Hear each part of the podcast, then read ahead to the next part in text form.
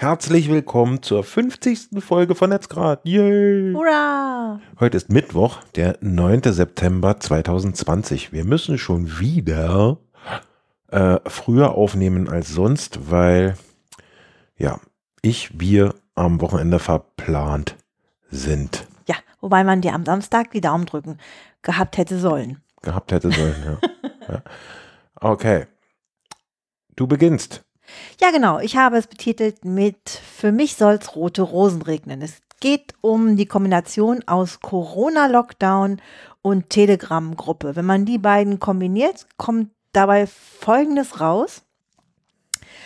Und zwar habe ich ja, glaube ich, dich schon mal gefragt, ganz am Anfang, Hinsch, wie kommen denn die Leute jetzt an ihre Drogen? Ist das so? Kannst dich nicht mehr erinnern? Nein. Na gut, ist jetzt auch nicht bei uns so ein Thema, aber habe ich mir tatsächlich mal Gedanken drüber gemacht. So über die Sparten, die stark unter Corona leiden, wenn keiner ausgehen darf und die Leute sich draußen nicht rumtreiben dürfen. Nicht, dass denen das Business einbricht, So. den Herren Drogendealern. Und ähm, wobei die wahrscheinlich auch jetzt gerade in, der- in dieser Zeit ja äh, online expandiert haben. Ne?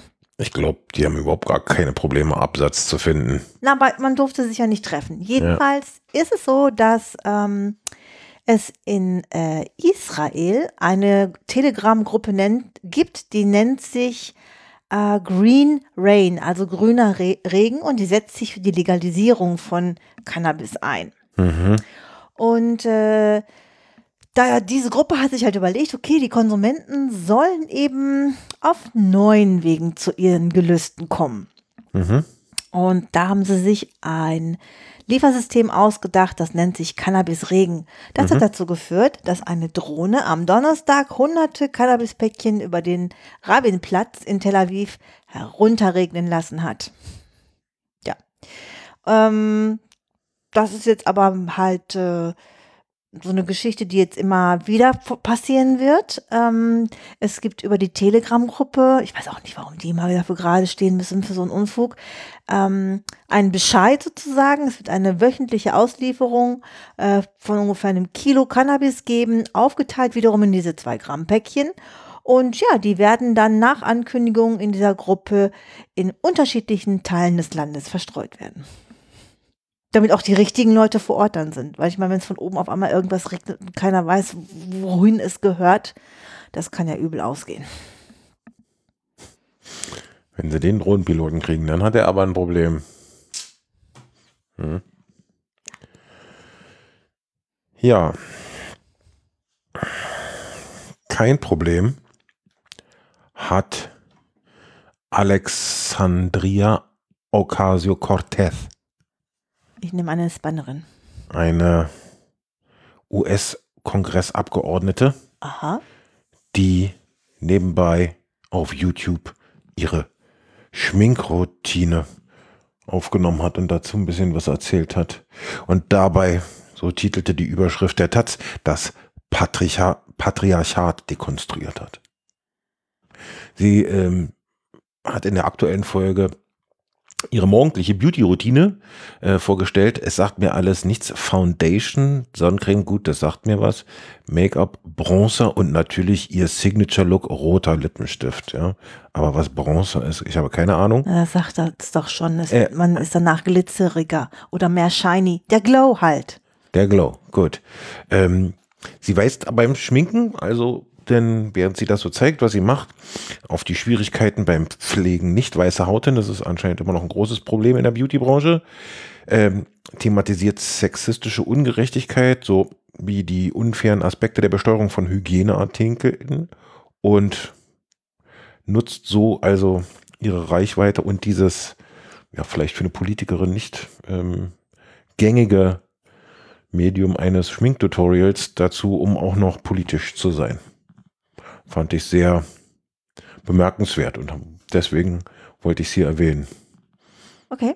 Aber Ich- vor nicht allzu langer Zeit hast du mal tatsächlich so ein, mh, ein Gadget aus meiner Schminkroutine irgendwo gefunden, weil, beziehungsweise genau, ich hatte es zum Trocknen irgendwo hingestellt und du konntest nicht entziffern, was das ist und hast es dann getötet und herumgefragt, was das sein könnte. Ich wollte es erst totschlagen.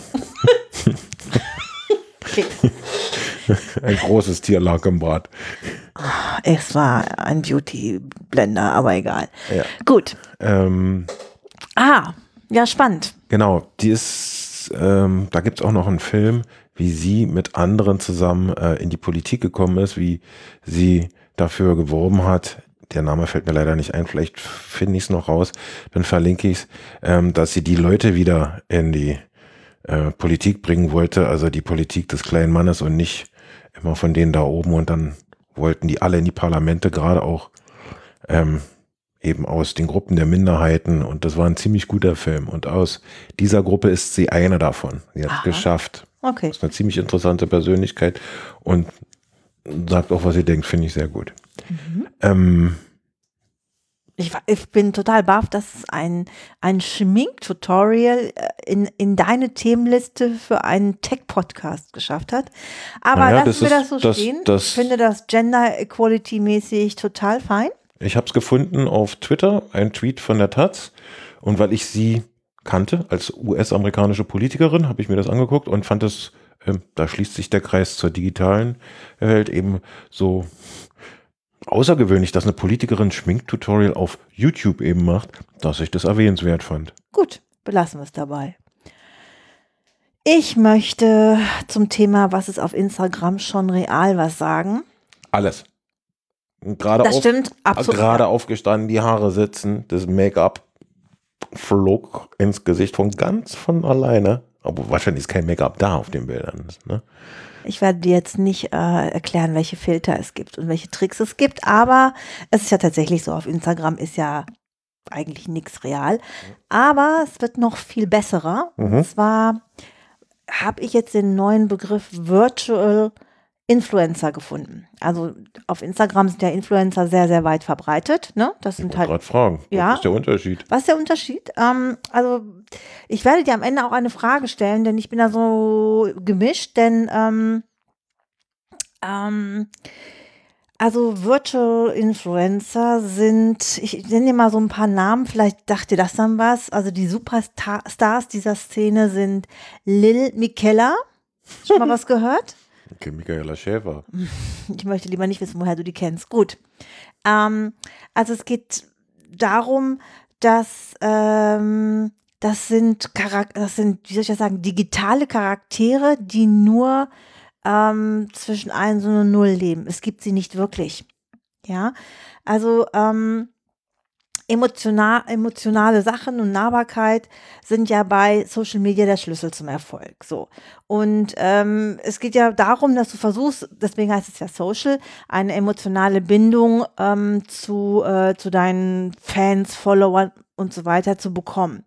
Und nur dann sind deine Fans dir auf Dauer treu. Genau. Und jetzt gibt's halt diese, diese ähm, 3D-Modelle, Ah, ja, das wäre meine Frage So. gewesen. Mhm. ähm, die sie eben Virtual Influencer nennen. Und ähm, denen folgen inzwischen so ungefähr fast zwei Millionen Follower auf Instagram, speziell zum Beispiel dieser, den ich ja gerade genannt habe. Und äh, sie arbeitet sogar schon mit internationalen Marken zusammen, sowas wie Calvin Klein oder die, diese Ugg Boots. Also die ist schon richtig fett im Geschäft Darf ich eine Frage fragen? wenn ich fertig bin. Und äh, sie hat sogar ihre eigene Modekollektion. Hat eine eigene Shopping-App, auf der sie tatsächlich ähm, ja, Sachen vertreibt, ihre eigene, ihre eigene Linie.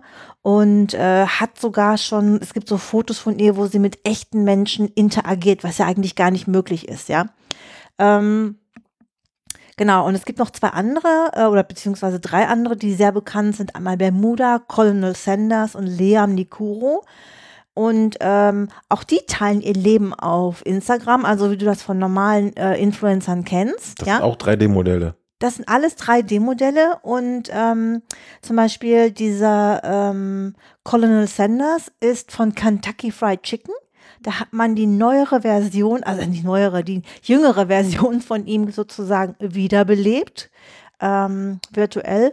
Und äh, der äußert sich auch so zu, ähm, zu, zu Netzthemen und so. Also ähm, die Leute, das Publikum ist natürlich besonders ähm, ähm, so junge Leute und ähm, es gibt halt äh, mit diesen drei mit diesen 3D-Modellen können Designer relativ schnell äh, realistische Standbilder und sogar kurze Videosequenzen produzieren, indem diese 3D-Figuren ihre Leben erzählen.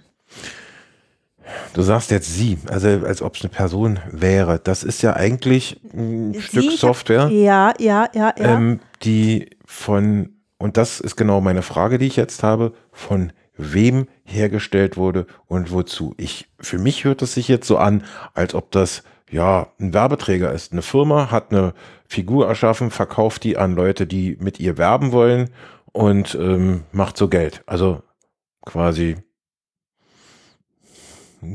Google 3D-Modell. Also nicht Google, du weißt schon, was ich mal sagen will. Also so dieses Geschäftsmodell, ne? Werbung verkaufen. Es geht natürlich, in, Influencer sind ja da, um Marken beliebt und bekannt zu machen. Ja, stimmt. Ja. Ähm, ähm, naja, also die Frage ist halt, ähm, ist es überhaupt ethisch oder ist es ein Problem, wenn Avatare Menschlichkeit behaupten, die sie nicht haben? Ist das Betrug? Also ich meine, Nö. ist nicht, denn ich Warum? meine, guck mal, du musst dir vorstellen, dass ähm, Wenn es bekannt ist, dass es kein natürlicher Mensch ist, also nicht ähm, gefälscht dem Sinne von, dass behauptet wird, es sei ein Mensch und es ist keiner, dann sehe ich das unkritisch, wenn das offen kommuniziert wird. Warum, warum soll das problematisch sein? weil die virtuellen Influencer schon heute im Durchschnitt eine höhere Engagement, also im Sinne von ähm, Kommunikationsrate haben, also Feedback hin und her, ähm, als, äh, als die echten menschlichen. Das heißt, die Leute schreiben denen, ähm, die also nicht nur liken und so weiter, sondern die schreiben denen ja auch, ne? Hey, toll. Also ich meine, die, diese Figuren erzählen ja was. Das ist, das ist ungefähr so, als wenn du dich hier, ne, warte, wie hieß nochmal dieser Film, wo dieser eine Typ sich in diese, diesen Computer verliebt, in ähm, sie oder so, ja? Keine Ahnung. Und dann, äh, nicht Computer, naja, doch Computer, dieses komische Die Bild. KI mit diesem Genau. Hologramm oder was auch Genau, immer. in dieses Hologramm, das meine ich, genau. Und da hast du doch im Prinzip das Gleiche.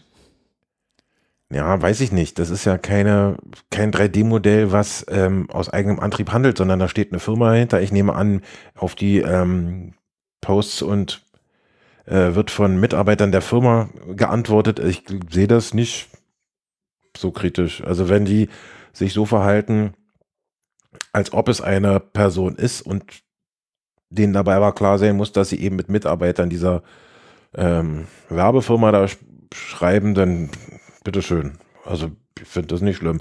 Und dass da äh, mehr Kommunikation stattfindet, könnte ich mir so erklären, dass da vielleicht ähm, die einfach eben viele Menschen hinter diesem äh, Objekt stehen, die eben viel mehr schreiben und ähm, interagieren können, als jetzt ein tatsächlicher Influencer, sage ich mal, der eine One-Man-Show ist, der macht vielleicht auch noch was anderes, außer auf äh, Nachrichten antworten, während eine Firma eben Leute dafür bezahlt, die das tun. Ich bin mal wieder völlig anderer Meinung als du, Sven. Weil, ähm, äh, hm, also zum einen wird ja schon sozusagen der Mensch durch eine, durch eine künstliche Version alleine schon als Influencer ersetzt, so.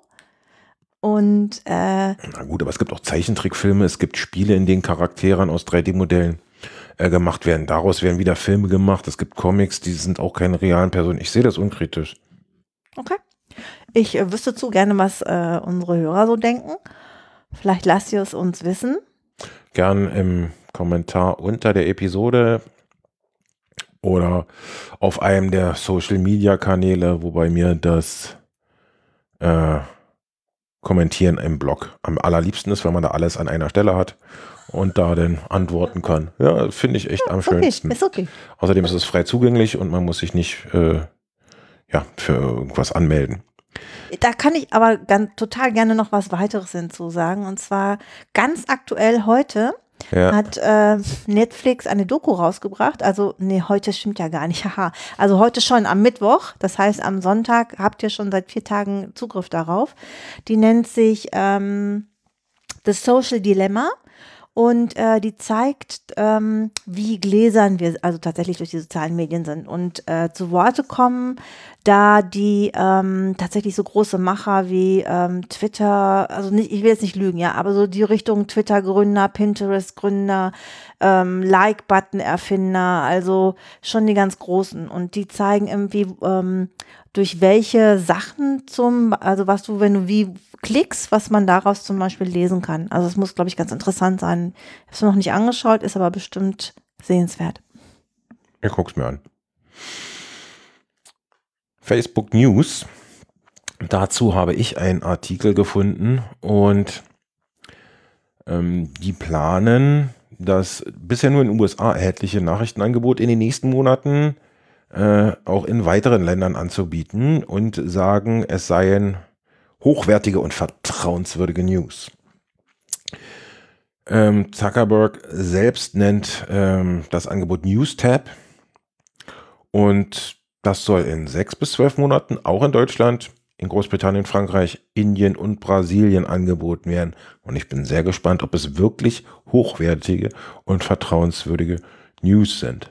Also ich habe gelesen, dass äh, sozusagen oh, oben da, wo die, was ist es denn jetzt gerade, Room Stories und so weiter, also alle quasi runden Bilder, wo, wo sich im Hintergrund noch eine weitere Funktion versteckt, dass da auch gleichzeitig jetzt ähm, da oder eins darunter, auf jeden Fall auf der Ebene, ähm, Nachrichten angezeigt werden, damit die Leute sozusagen in Facebook bleiben also Nachrichtenagenturen, ähm, ich weiß nicht, wie ich das sagen soll, dass du quasi da Zugang hast zu, dein, zu deinen Nachrichten, die du sonst auf anderen äh, Apps lesen würdest und damit du quasi direkt in Facebook bleibst.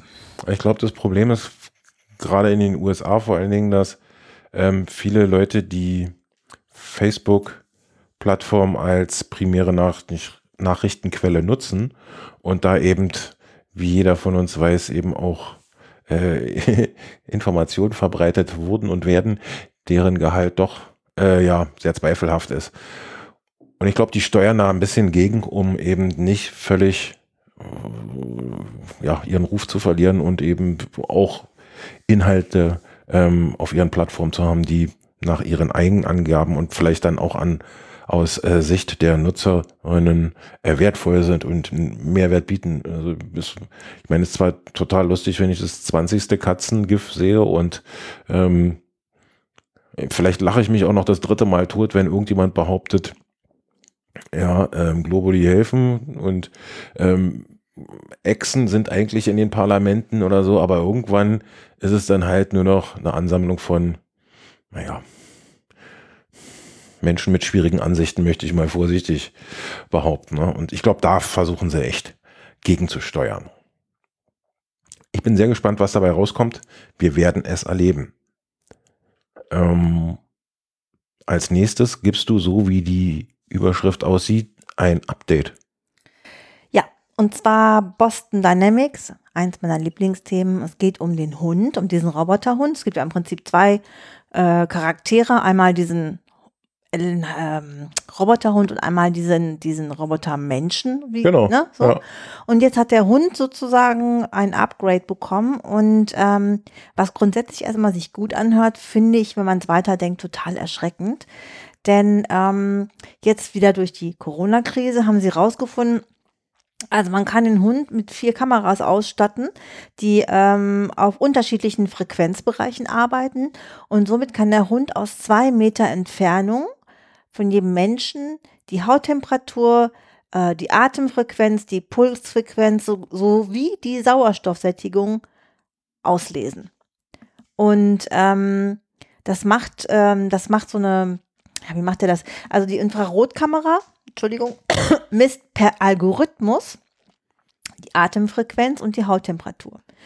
Denn beim Ausatmen blähen die ähm, Leute die Maske ja auf und also die, die sie tragen und die Atemluft in der Regel ist wärmer als die in der Umgebung.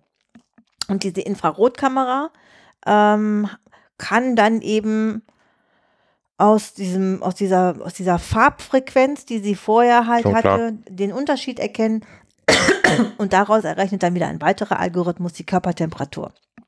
Auch die Raumtemperatur wird dabei tatsächlich berücksichtigt. So.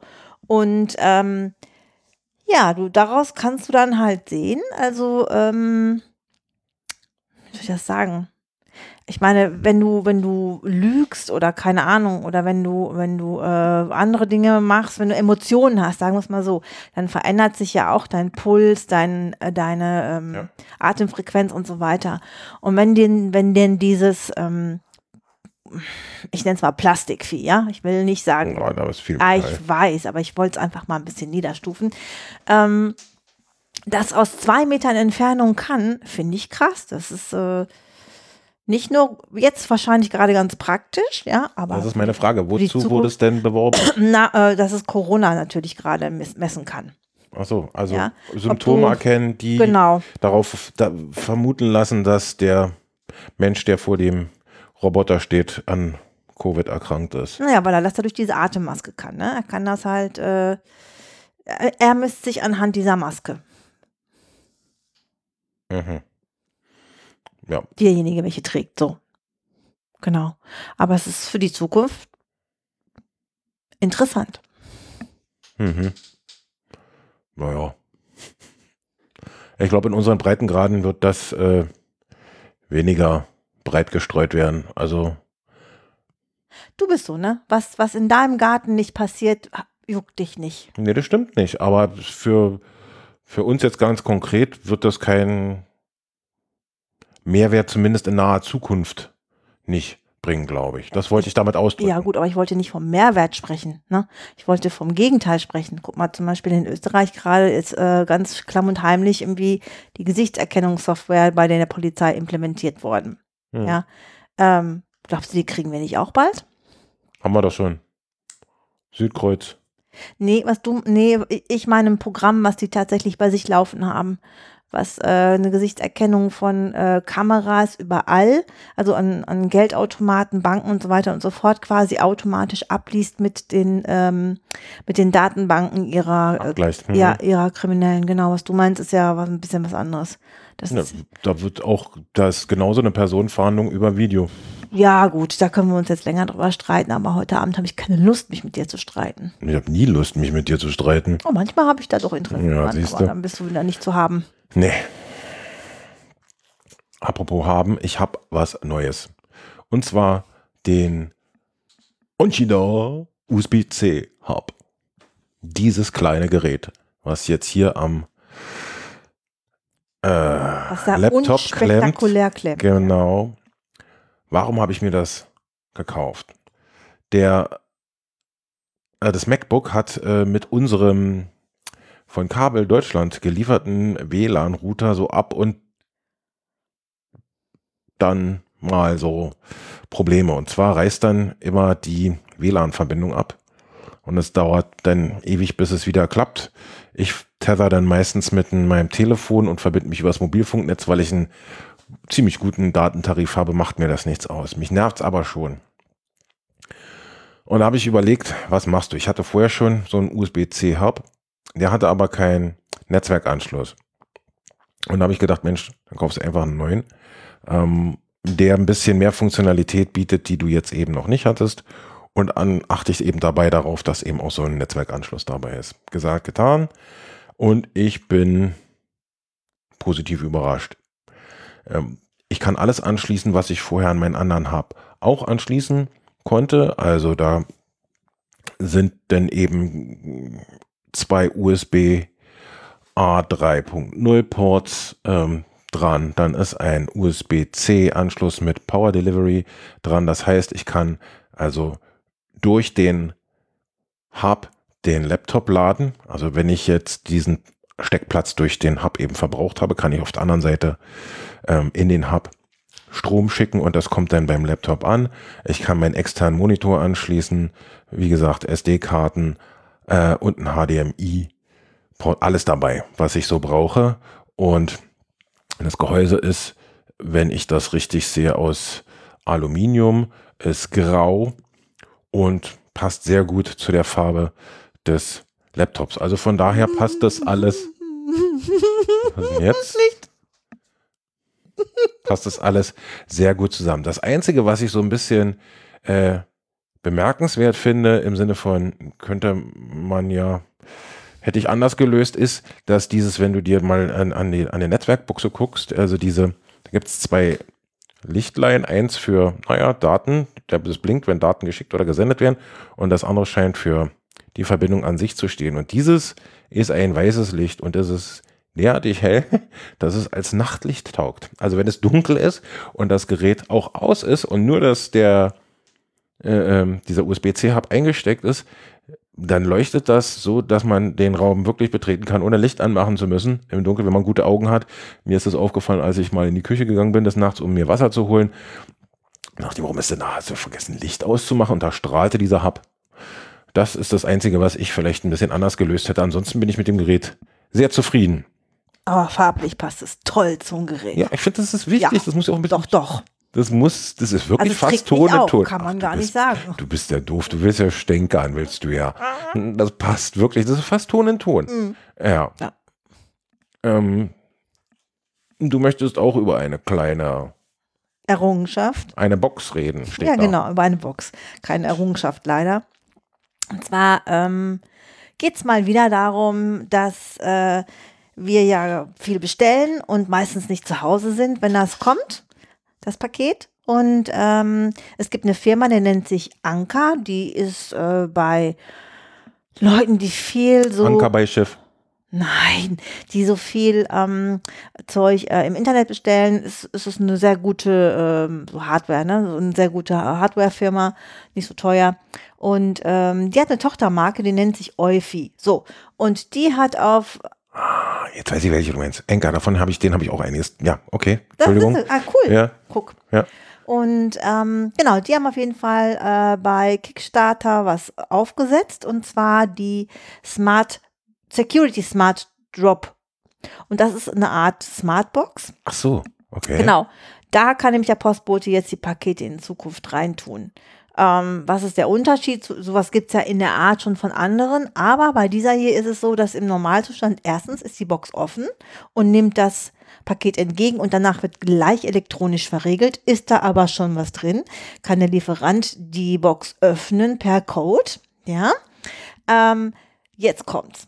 Eine Steuerung der Box ist aber auch über das Smartphone per App möglich und es gibt eine eingebaute Überwachungskamera 160 Grad Weitwinkel. Jo. Ähm, mit Gegensprechmöglichkeit. Du kannst also tatsächlich mit ähm, dem Postboten kommunizieren, um äh, alle Klarheiten auszuräumen. Genau.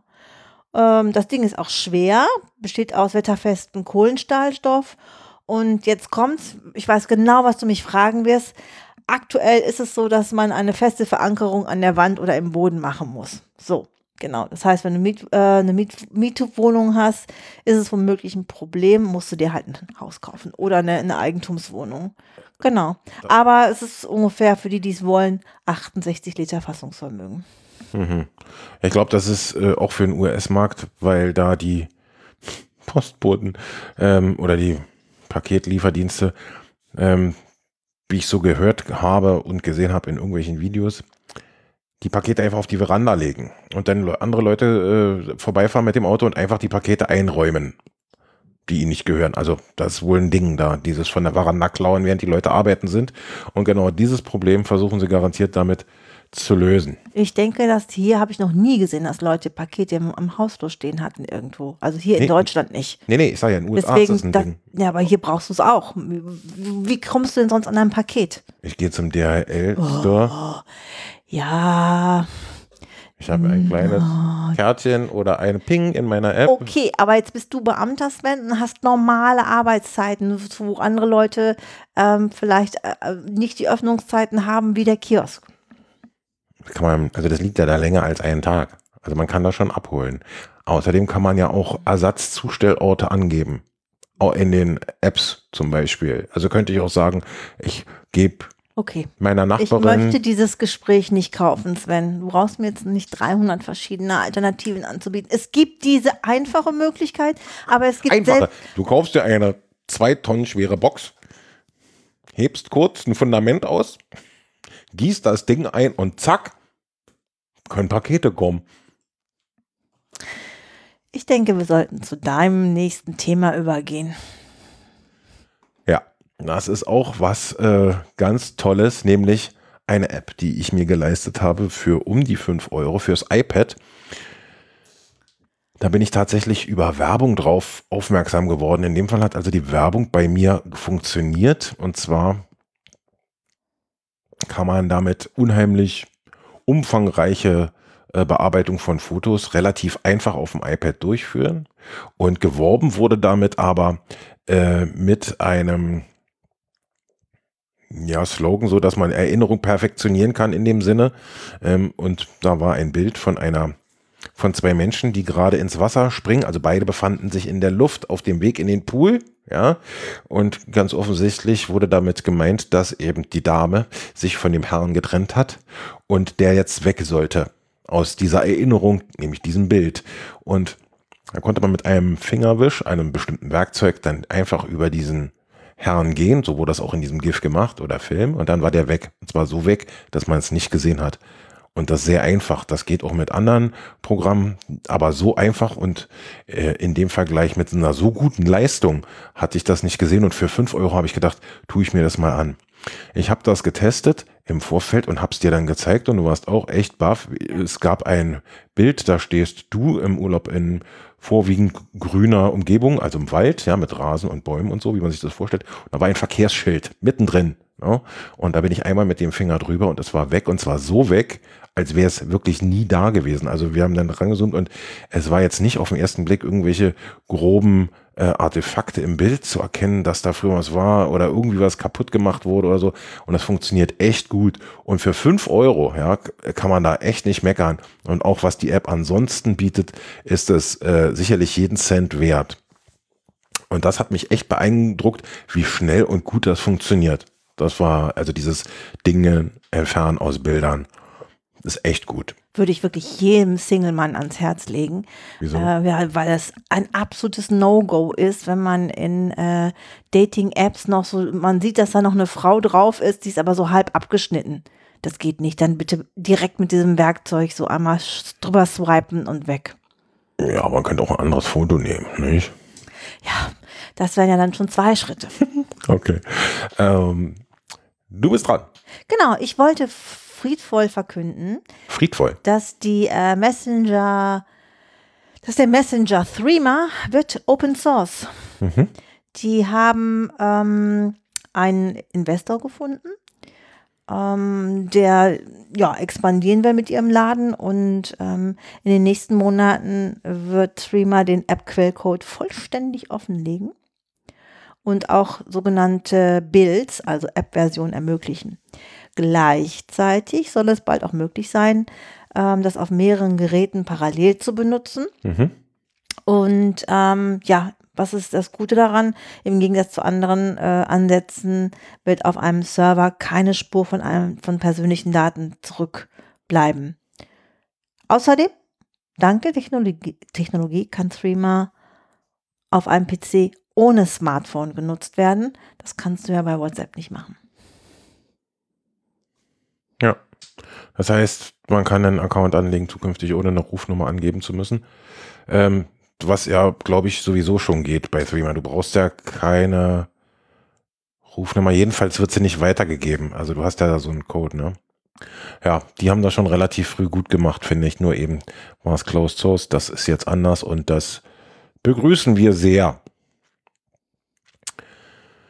Wir haben eine App gefunden. Das soll das letzte Thema der 50. Folge sein. Und zwar Lialo. Weißt du noch, wo wir das gefunden haben? In dem Fall war es ich und boah, ich glaube, in irgendeiner Zeitung habe ich es war gelesen, irgendeine Anzeige, ne? Ich tatsächlich. habe es abfotografiert dann oder in, so. in der echten Welt habe ich es gefunden. In einer Kohlenstofffeld, ja, Ja. genau. Ähm, das ist äh, auch eher eine Webseite. Da braucht man nichts installieren, nichts machen äh, und kann gleich loslegen. Und zwar äh, werben sie es Stadtführung, Schnitzeljagd und Stadtrallye allein mit dem Partner der Familie oder Freunden. Da kann man also Touren aussuchen, Hinweisen folgen, Rätsel lösen und Für welche so. Stadt, Sven? Moment bitte. Und so verborgen und wunderbare Orte, ihre Geschichten und mehr in Berlin entdecken. Ähm, darauf ist nämlich also ja, die Funktion begrenzt auf diese Stadt, auf Berlin. Man kann aber auch selbst Touren äh, erstellen und andere auf Entdeckungsreise schicken, also zum Beispiel Familienbesuch oder jetzt Schnitzeljagd technisch Kindergeburtstag oder irgendein Team-Event. Man braucht wirklich nur auf die Webseite gehen. Keine Registrierung, kein Download, nichts ist nötig. Ich werde das mal ausprobieren und hoffe, vielleicht wir machen das gemeinsam, wenn wir mal wieder zur gleichen Zeit in Berlin sind. Ich bin da sehr gespannt, was die da anbieten für ja auch Berliner, ob das was ist, was man noch nicht kennt, ob das einen irgendwo hinführt, ähm, wo man ja was Neues entdeckt und Spaß dabei hat. Da bin ich sehr gespannt. Wer das auch machen möchte, sollte sich mal lialo.com ansehen und losschnitzeln. Natürlich. Schnitzel sind immer gut. Okay. Dann würde ich sagen, von meiner Seite aus wünsche ich euch einen geruhsamen Sonntag. Ja, ich wünsche euch auch einen schönen Restsonntag. Macht's gut, bleibt uns treu. Kommentiert unter der Episode auf unserer EWEB-Seite, wenn ihr äh, euch an der Diskussion beteiligen möchtet, worüber uns wir sehr freuen würden. Ansonsten macht's gut, bis zum nächsten Mal. Tschö, tschö. Gehabt euch wohl. Tschüss.